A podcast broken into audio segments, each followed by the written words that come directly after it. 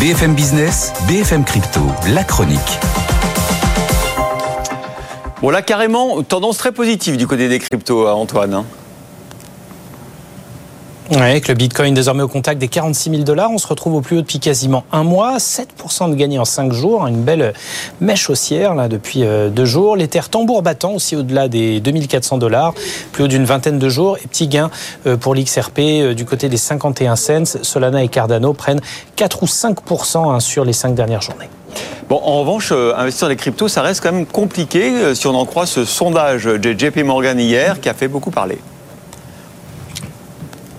Oui, JP Morgan m'a plus intéressé par les technologies crypto que par l'investissement crypto de manière générale. On le sait, hein, Jamie Dimon, euh, toujours très frileux à ce sujet, très critique, notamment vis-à-vis du, Bitcoin. Reste que l'enquête sur les classes d'actifs de JP Morgan publiée hier montre que 78% des 4000 traders et gérants institutionnels américains interrogés n'avaient pas l'intention d'investir du tout dans les cryptos dans les cinq prochaines années. C'est pas une question de mois, hein, mais d'années.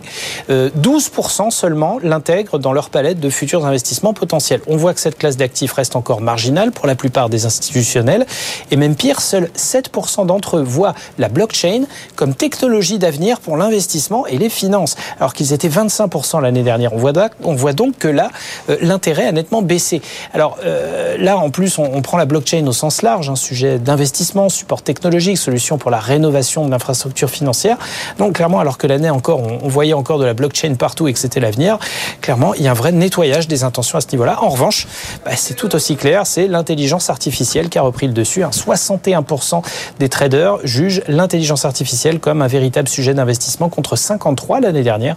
On voit un phénomène de vaste communicant entre les deux technologies et clairement la mode est à l'IA désormais et sans doute pour un bon moment. Merci beaucoup Antoine.